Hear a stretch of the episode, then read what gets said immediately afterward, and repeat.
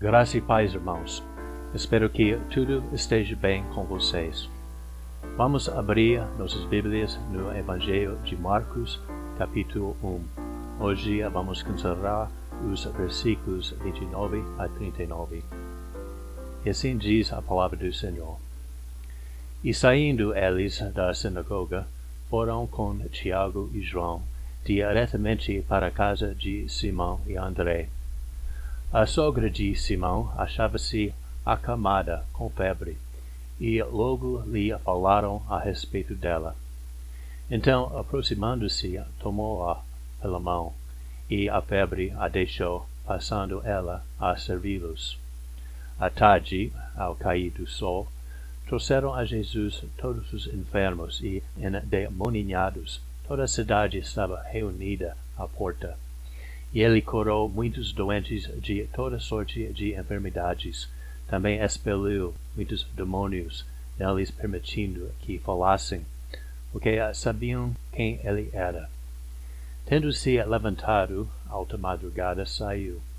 Foi para um lugar deserto e ali orava procuravam-no diligentemente Simão e os que com ele estavam.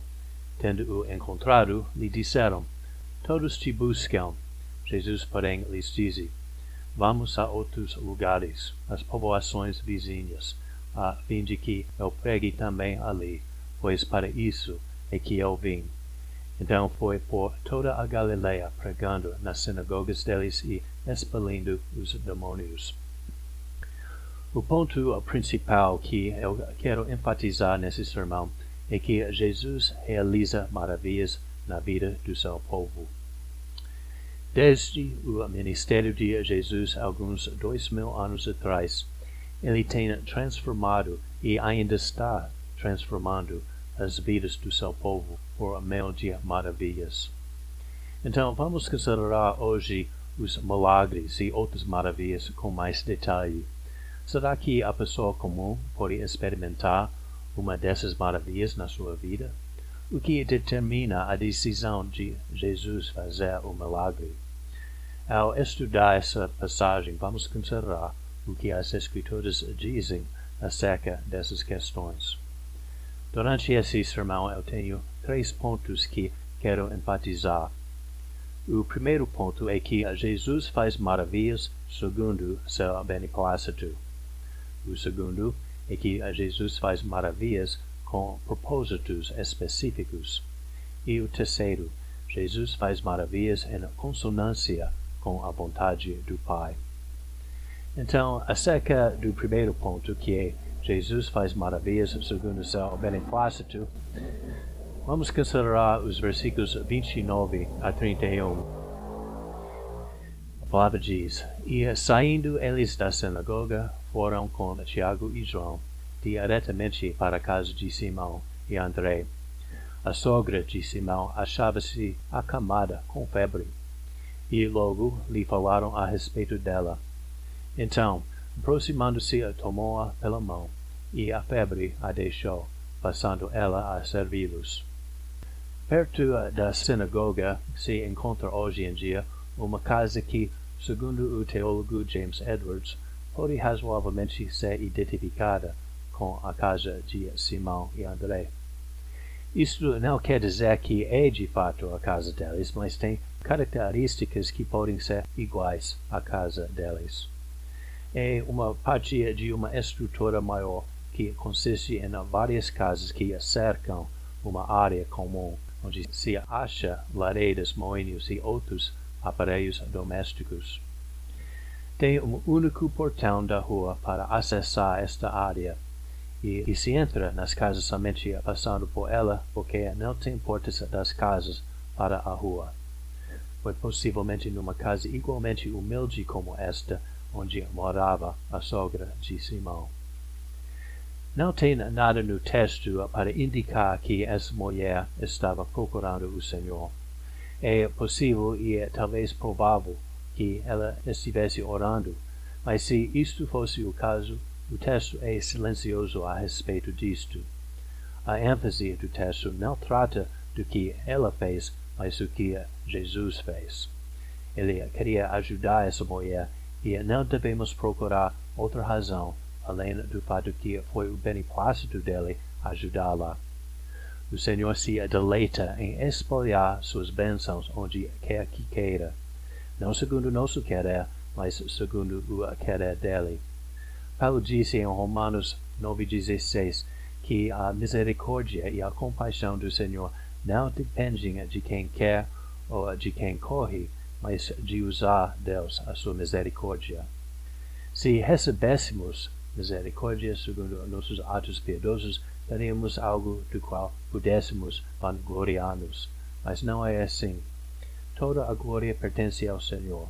Ele nos escolheu enquanto ainda éramos inimigos dele, para que seu beneplácito prevalecesse apesar da nossa pecaminosidade. Paulo disse em Efésios 1.11 que somos predestinados segundo o propósito daquele que faz todas as coisas conforme o conselho da sua vontade. Então, desde que a benção não pode ser atribuída a nada além da vontade compassiva de Jesus, a sogra de Simão a recebeu sem merecê-la. Ela era pecadora como todos nós, e o salário do pecado é a morte, como Paulo diz em Romanos 6:23. O pecador não merece nada senão a morte. Mas, graças a Deus, pelo sacrifício do nosso Senhor Jesus, temos vida. Ele morreu na cruz para pagar o preço dos nossos pecados. Sem esse sacrifício dele, não teríamos esperança nenhuma de receber algo do Senhor. Neste texto, Marcos não mencionou nenhuma boa obra da sogra de Simão antes de ser curada. Ao contrário, ela começou a servir seus hóspedes depois de receber sua cura, ou seja, as boas obras dela seguiram o reestabelecimento da sua saúde. Jesus a curou como um ato de graça e não como uma recompensa das suas obras. Paulo diz em Efésios 2, 8 a 9, Pela graça sois salvos, mediante a fé. Isto não vem de vós, é dom de Deus, não de obras, para que ninguém se glorie. As obras seguem a graça e não a precedem. Consequentemente, a disposição dela de servir seguiu a benção de ser curada ao invés de precedê-la. O segundo ponto que quero enfatizar é que Jesus faz maravilhas com propósitos específicos. Acerca disso, vamos considerar os versículos 32 a 34. À tarde, ao cair do sol, trouxeram a Jesus todos os enfermos e endemoniados. Toda a cidade estava reunida à porta. Ele curou muitos doentes de toda sorte de enfermidades, também expeliu muitos demônios, não lhes permitindo que falassem, porque sabiam quem ele era. É interessante que Jesus não deixou que os demônios falassem. Já consideramos nesse capítulo o homem possesso na sinagoga. Apesar do fato que o demônio falou a verdade a seu respeito, dizendo que Jesus é o Santo de Deus, Jesus o proibiu de falar mais. Podemos observar também que essa proibição estendia não somente aos demônios, mas às pessoas também. Por exemplo, depois de ressuscitar uma menina dos mortos, se lê em Marcos 7, 36. Mas lhes ordenou que a ninguém o dissessem, contudo, quanto mais recomendava, tanto mais eles o divulgavam. Então, podemos dizer em geral que Jesus não deixou que a notícia dos milagres se espalhasse indiscriminadamente. Ele escolheu o povo de Cafarnaum para testemunhar essas maravilhas. Foi uma cidade que consistia de pecadores indignos de tais prodígios. Não temos razão para supor que Cafarnaum merecia a presença de Jesus mais do que qualquer outra cidade. Porém, Jesus escolheu essa cidade entre tantas outras cidades possíveis, e livremente curou todos que foram trazidos naquela noite. Como a sogra de Simão, Cafarnaum foi escolhida para receber essas bênçãos segundo seu beneplácito. Contudo, não devemos supor que o livre derramamento de bênçãos significa que ele curou arbitrariamente ou sem discriminação. Não podemos saber o que determina as decisões soberanas do Senhor, exceto quando a Bíblia diz algo a respeito. As Escrituras nos informam, por exemplo, que Ele não escolhe segundo o nosso merecimento ou obras, mas não sabemos as razões atrás das suas decisões. Devemos supor, no entanto, que existe uma hora certa e um lugar certo para todas elas. Não sabemos o porquê, mas sabemos que tudo é feito segundo a sabedoria insondável e a bondade infinita dele. Em outros termos, Jesus tinha propósitos específicos ao fazer os milagres. Acerca do propósito dos milagres, James Edwards disse: Aquilo que verdadeiramente muda o coração humano e constrange derradeiramente a pessoa a reconhecer e seguir Jesus jamais poderia acontecer por intermédio da coerção ou a demonstração de poder milagroso. Acho que ele tem razão, mas pode surgir questões ao considerar o que Paulo disse em 1 Coríntios 2, 4 a 5. Ele disse, a minha palavra e a minha pregação não consistiram em linguagem persuasiva de sabedoria, mas em demonstração do Espírito e de poder, para que a vossa fé não se apoiasse em sabedoria humana, e sim no poder de Deus. Vamos contrastar essas afirmações. Por um lado, Edwards está dizendo que a demonstração de poder milagroso não pode ser o que verdadeiramente muda o coração. Por outro lado, Paulo disse que a pregação dele consistia em demonstração de poder do Espírito e de poder. E devemos supor que Paulo queria incluir nisto o poder milagroso, porque se lê em Hebreus 2.4 que Deus deu testemunho juntamente com eles, isso é, o Senhor e os apóstolos, por sinais, prodígios e vários milagres, e por distribuições do Espírito Santo, segundo a sua vontade. Em outros termos, Deus usou milagres para testemunhar a autoridade do Evangelho, e sabemos que milagres acompanhavam o ministério de Paulo. Sabemos também que a pregação de Paulo com esses milagres resultou na mudança de corações. Ainda assim, eu concordo com Edwards. O que ele disse não é uma contradição daquilo que Paulo disse.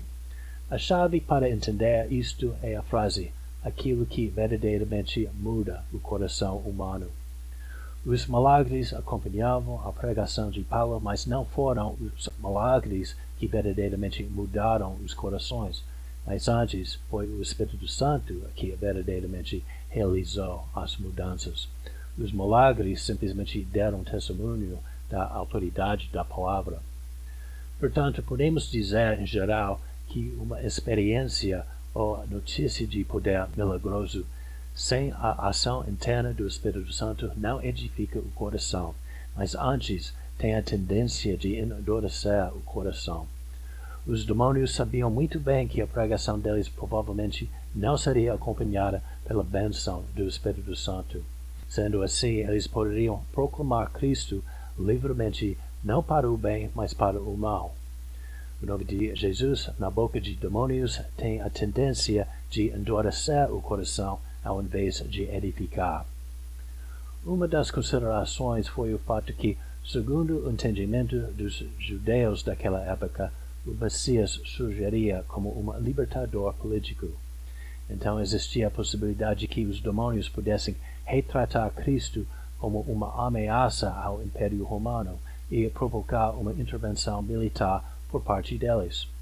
Seja isso o caso ou não, Cristo achou conveniente revelar sua identidade e realizar milagres com discriminação. Segundo o testemunho da Igreja Antiga e a evidência das Escrituras, a demonstração de milagres como aconteciam naquela época tem cessado. O autor de Hebreus, por exemplo, falou no pretérito sobre os milagres feitos por Cristo e seus discípulos em Hebreus 2, 3 a 4. Ainda assim, Jesus continua a realizar maravilhas por meio do Espírito Santo.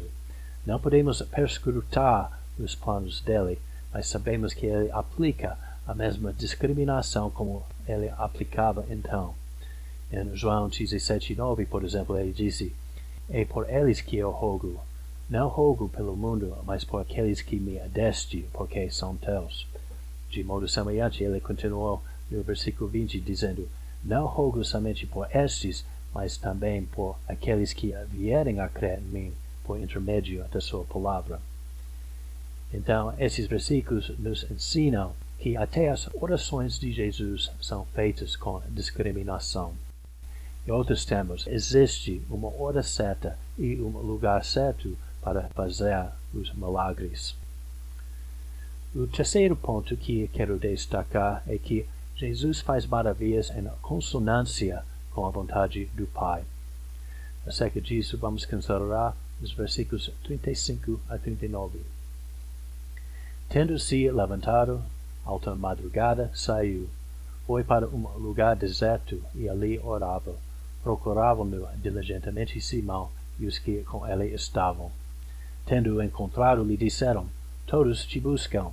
Jesus, porém, lhes disse, Vamos a outros lugares, às povoações vizinhas, a fim de que eu pregue também ali, pois para isso é que eu vim. Então, foi por toda a Galileia, pregando nas sinagogas deles e expelindo os demônios.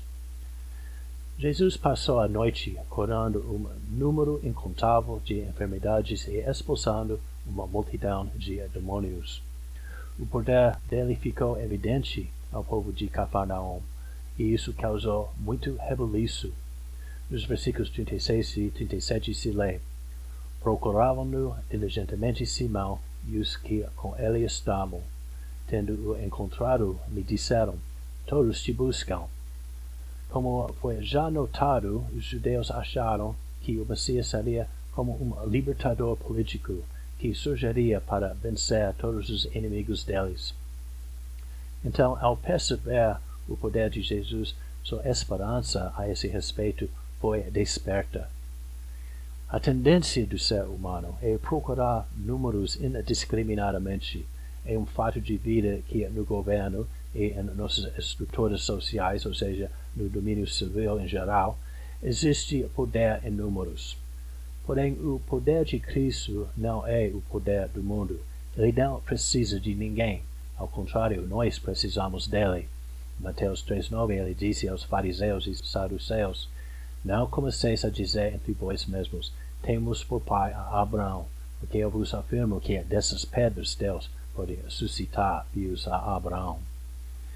Porém, nem os discípulos, nem o povo de Cafarnaum entendiam o propósito dele. Enquanto o povo de Cafarnaum ficou empolgado com os planos do homem, Jesus passou a noite em oração procurando plena consonância com os planos do Pai. O que o homem acha importante não é o que Deus acha importante. Através do profeta em Isaías 55:8, Deus disse: Os meus pensamentos não são os vossos pensamentos, nem os vossos caminhos os meus caminhos, diz o Senhor. Quando os discípulos encontraram Jesus, ele declarou que queria deixar Cafarnaum e visitar outras cidades. O objetivo dele não foi acumular poder político, mas pregar o Evangelho. Ele veio para salvar almas, resgatando-os do poder do pecado, do domínio de Satanás e da condenação eterna. Jesus sempre agia discriminadamente. Isso sempre significava que ele agia em consonância perfeita com a vontade do Pai. Naquele momento, a vontade do Pai foi que o Evangelho fosse pregado por toda a Galileia. Foi assim que Jesus fez. Jesus é sempre nosso exemplo. Então devemos também procurar viver em consonância com a vontade de Deus. Nosso objetivo não são números, não é encher a igreja com pessoas indiscriminadamente, mas antes devemos procurar enchê-la com os fiéis. É importante nesta altura fazer uma distinção. Por um lado, aceitamos indiscriminadamente o pecador que precisa conhecer Cristo. No fim das contas, o Senhor faz maravilhas segundo o seu beneplácito, determinando quem receberá o Evangelho. Não temos condições para saber isto, então devemos apresentar o Evangelho indiscriminadamente a todos. Não devemos discriminar contra os incrédulos, contanto que possam comportar-se bem na igreja. Por outro lado, devemos discriminar contra membros escandalosos. Em contraste com os incrédulos, os membros representam o nome de Cristo. A igreja não tem uso de pessoas que reivindicam Cristo com a boca enquanto negam com suas vidas. Além disso, o nome de Cristo na boca do escandaloso não é maior do que o nome de Cristo na boca de demônios. Em 1 Coríntios 5, 3 a 5, Paulo falou sobre um membro que causou um escândalo, dizendo que o autor de tal infâmia seja entregue a Satanás para a destruição da carne, a fim de que o espírito seja salvo no dia do Senhor Jesus. Deus não precisa de números, Ele quer nossa fidelidade, e por meio da nossa fidelidade que Ele realiza maravilhas nas vidas dos outros. Amados, Todos nós gostaríamos de conhecer as maravilhas de Deus de uma maneira ou de outra, mas não devemos perder de vista o que é realmente importante, ou seja, um relacionamento saudável com Jesus. Todos nós podemos conhecer isto, bem como a maravilha do Espírito Santo que transforma vidas. Jesus Cristo morreu na cruz para realizar isto mesmo, e por meio de arrependimento e fé no nome dele, a maravilha de redenção é oferecida a todo mundo para apropriar a salvação dele e conhecer a vida bendita que não tem fim. Em comparação com a cura de doenças e a expulsão de demônios que ele fez dois mil anos atrás, a salvação realizada por Jesus tem um valor infinitamente maior. Que o nome dele seja glorificado. Oremos. Querido Senhor, nosso Pai Celeste, Obrigado, Senhor, por Sua palavra. Obrigado pelas maravilhas poderosas de Jesus. Pedimos, Senhor, que o povo do nosso bairro e da nossa cidade possa conhecer especialmente a maravilha de redenção. Que o poder do Espírito Santo seja derramado ao nosso redor e que Sua glória resplandeça em nosso meio. Nosso desejo também, Pai, é que possamos crescer e ser um povo santo um povo pronto para exibir o amor excelente do nosso Senhor Jesus. Pedimos, Senhor, que seja com cada um dos nossos irmãos, para que possam ser protegidos contra toda doença e enfermidade e contra as investidas do diabo. Agradecemos e louvamos seu nome santo, em nome de Jesus. Amém. Que Deus vos guarde e proteja, irmãos.